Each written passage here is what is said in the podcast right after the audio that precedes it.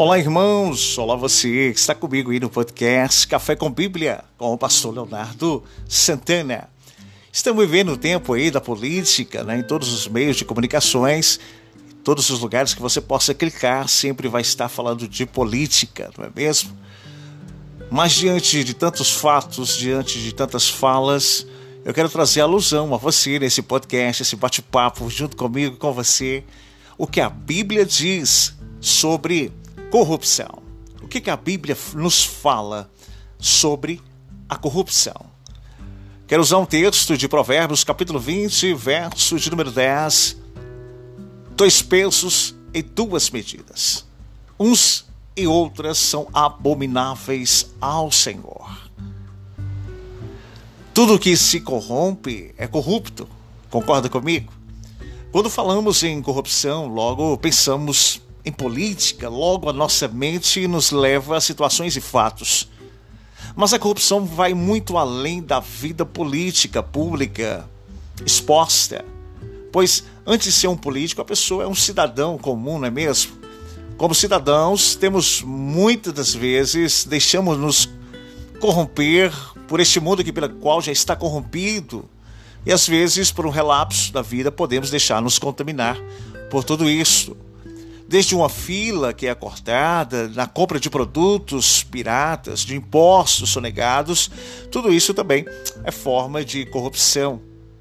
A corrupção na sociedade, eu quero usar um texto com você de Miqueias, capítulo 7, o verso de número 2 e o verso de número 3, escrito está: Pareceu pareceu da terra um homem piedoso, e não há entre os homens um que seja reto. Todos a mãos ciladas para que, para que sanguem, para que seguem. Cada um caça seu irmão como a rede, e as suas mãos fazem diligentemente o mal. O príncipe exige condenação, o juiz aceita o suborno, e o grande fala da corrupção da sua alma. Assim todos eles são perturbadores. Livro de Miqueias, capítulo 7, verso 2 e 3.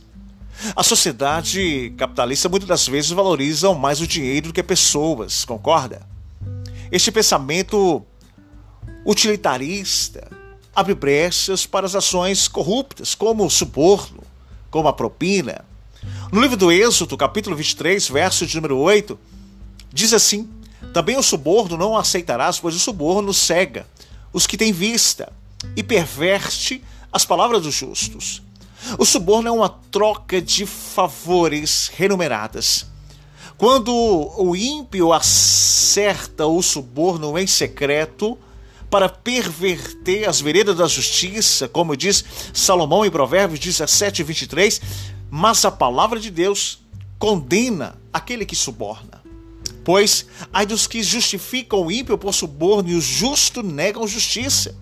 Livro de Isaías, capítulo 5, verso 22 e 23. Falando propriamente dito da palavra suborno, mas também a palavra propina. Em Lucas capítulo 3, verso 12 e 13, chegaram também os cobradores de impostos para serem batizados e lhe perguntaram, mestre, o que devemos fazer? Respondeu-lhes, não peças mais do que vos tem ordenado. A propina é um valor à parte recebido por uma pessoa mas Jesus condenou dizendo que não deveria ser feito isto. A corrupção está presente na sociedade, em todos os atos e fatos. Isso está diligentemente incorporado no ser, pelas suas falhas e vidas errôneas, pelas escolhas dessas já feitas. A sociedade, pois muitas pessoas praticam suborno, comprando o silêncio de um de outro, achando que pode pagar para ficarem certos diante de fatos errados. Outros já vivem chamada propina, vendendo seus serviços, recebendo dinheiro ilícito. Alguns exemplos de corrupção na sociedade, quando uma pessoa rouba um sinal simples de Wi-Fi, é um símbolo de corrupção. Quando cola na prova de escola, compra, compra quando compra produtos pirateados, quando rouba uma assinatura de uma TV a cabo, um gato que faz diante de uma energia, isso são formas de corrupção, passivas ou ativas. Uma corrupção no comércio, como diz Miqueias capítulo 6, verso 11, poderei eu inocentar balanças falsas como saco de pesos enganosos? A corrupção está presente no comércio à vista de um lucro de qualquer, a qualquer preço. Alguns tipos de corrupção no comércio, por exemplo, você já deve ter passado por isso, preços injustos. A balança enganadora é abominável ao Senhor. Provérbios capítulo 11, verso 1. Dois pesos e duas medidas no capítulo 25 de Deuteronômio, do verso de número 13 ao verso de número 16. Não terás dois pesos na tua bolsa, um grande ou um pequeno. Não terá duas medidas em tua casa. Terá somente pesos exatos, justos, medidas exatas e justas, para que não se prolongue os teus dias sobre a terra do Senhor teu Deus.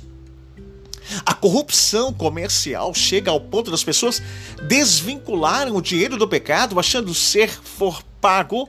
Isso pode ler tudo.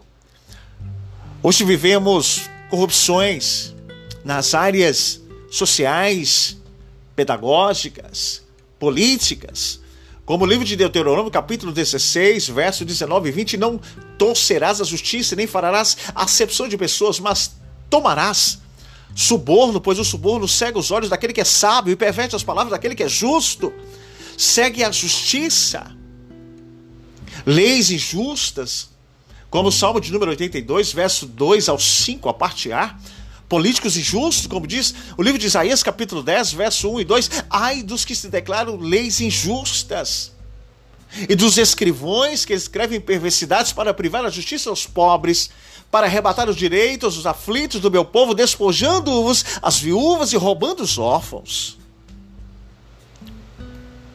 Os políticos estão muito envolvidos, nós vemos aí nos noticiários muitas fórmulas corruptivas. Mas nós não podemos deixar nos corromper. Livro de Mateus, capítulo 6, verso 20: Ajuntai-vos vós, tesouros do céu, onde a traça e a ferrugem não corrompem, não consomem e não se deixam se roubar a isto. Deus vê tudo que é feito em secreto. Provérbios 15, 3. No dia da corrupção será desmascarado, como diz Marcos capítulo 4, 22. Precisamos mudar os valores mundanos e ensinar os princípios cristãos e evangélicos. Criar uma mentalidade nova, como diz Romanos capítulo 12, verso 1 e 2. Não podemos nos deixar nos levar, mas a verdade tem que ser estabelecida. Então, não se deixe levar por aquilo que o mundo oferece, mas por aquilo que você acredita. Preservar princípios é conduzir filhos à eternidade. Pense bem antes de votar. Pense bem antes de você deliberar um voto a alguém. Conheça bem o seu candidato, conheça bem as suas propostas, a sua coligação, o seu partido, a sua assessoria, os seus princípios de fé, aquilo que ele acredita, para que você possa descansar sobre o voto que você coloca sobre a urna e a autoridade que você dá àqueles que você elege. Que Deus possa abençoar seu dia, abençoar tua casa, abençoar tua vida. Café com Bíblia com o pastor Leonardo Santana. Bem-vindo ao podcast.